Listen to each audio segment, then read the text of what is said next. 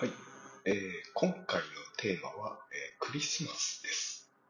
えー、いかがお過ごしでしょうか、えー、ガです。今年はどんなクリスマスを過ごされましたか、えー、私はあ特に変わらず、え、仕事をしていました。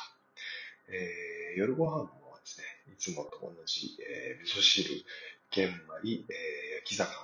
ふかしたさつまいも、えー、そしてリンゴを食べました。全くいつもと同じです。えー、昔はですね、えーと、ケンタッキーをですね、えー、事前に予約をして、えー、12月25日に受け取れるように、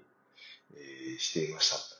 ただ、えーまあ、12月25日に予約が取れなかったら、あまあ、わかると思うんですけど、えー、モスチキンとか、えーまあ、ファミチキを代わりに買って、そしてさらに、えー、ケーキを買って、えっ、ー、と、なんか、すごい大忙しの、まあ、クリスマスを過ごしていた時期があったんですけど、それはもうやめています。えー、私にとってですね、なんか、全く意味がないなっていうふうに感じだからなんですね。これもう数年前からやめてます。で、えー、なぜかってっていうとですね、まあ、世間の、まあ、トレンドに流されているだけで、まあ、心から望んでいるわけではないことは、ま、無理してやるべきではないかなと思ったんですね。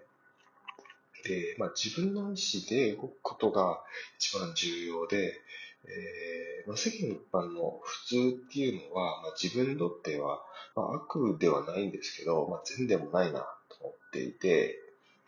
えー、それをまあ切り離すことで、まあ、自分の人生を生きようっていうふうに考えたんですね。で、これ、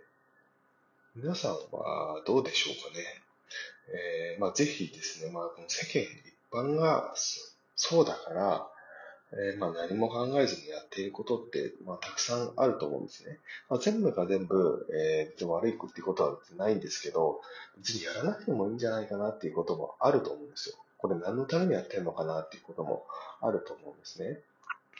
なので、その辺をちょっとやっぱり一回考えてみて、やらなくていいことはやらない、えとか、まあ別の時期にやるとか、そういったことも考えてみるのはいいんじゃないかなっていうふうに思いました。はい。えー、今回は、えー、以上となります。えー、ではでは。